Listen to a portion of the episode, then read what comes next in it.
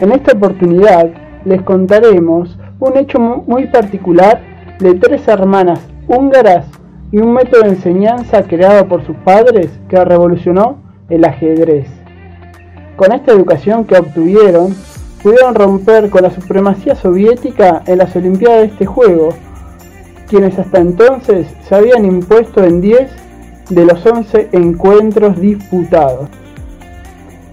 Conoce lo que sucedió y los motivos en el siguiente podcast de Histoporte, donde la historia del deporte se encuentra.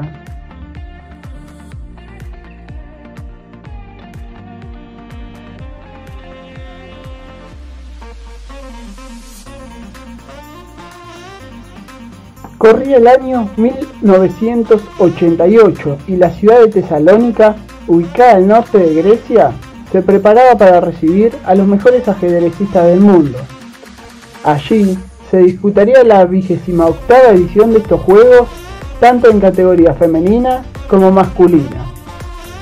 El equipo femenino húngaro estaba conformado por cuatro deportistas menores de 20 años.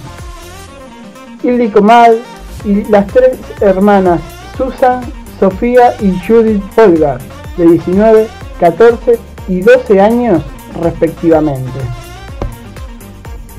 De las tres, la más pequeña, Judith, fue la que más se distinguió. A los 9 ganó su primer torneo internacional y a los 15 rompió el récord nada más y nada menos que del gran maestro de ajedrez Bobby Fischer.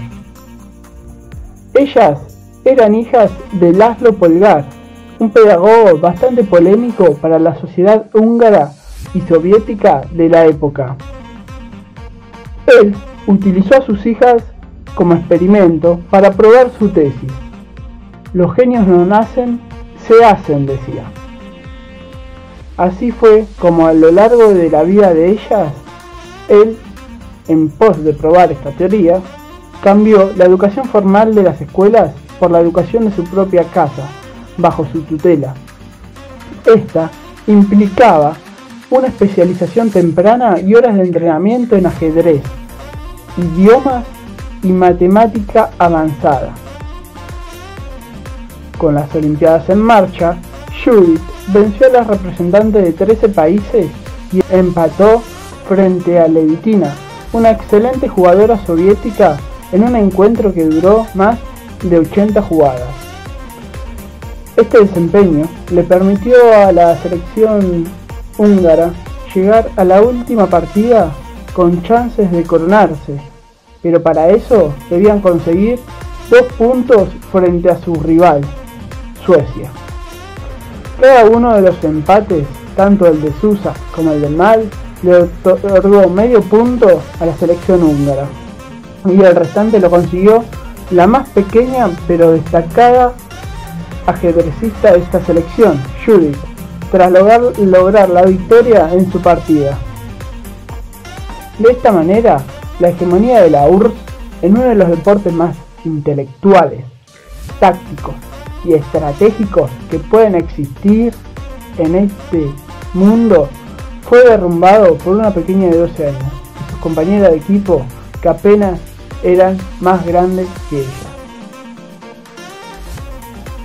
De esta manera termina nuestra historia del día, donde el equipo húngaro femenino de cuatro participantes menores a 20 años logró imponerse ante la potencia destacada de siempre de la Unión Soviética, no solo en el aspecto deportivo, sino también desde el aspecto intelectual que conlleva consigo mismo el juego del ajedrez. Y cómo su padre pudo demostrar y reflejar su teoría en estas Olimpiadas de ajedrez con la victoria de sus hijas. Este fue otro encuentro de Histoporte, donde la historia y el deporte se encuentran en un mismo lugar.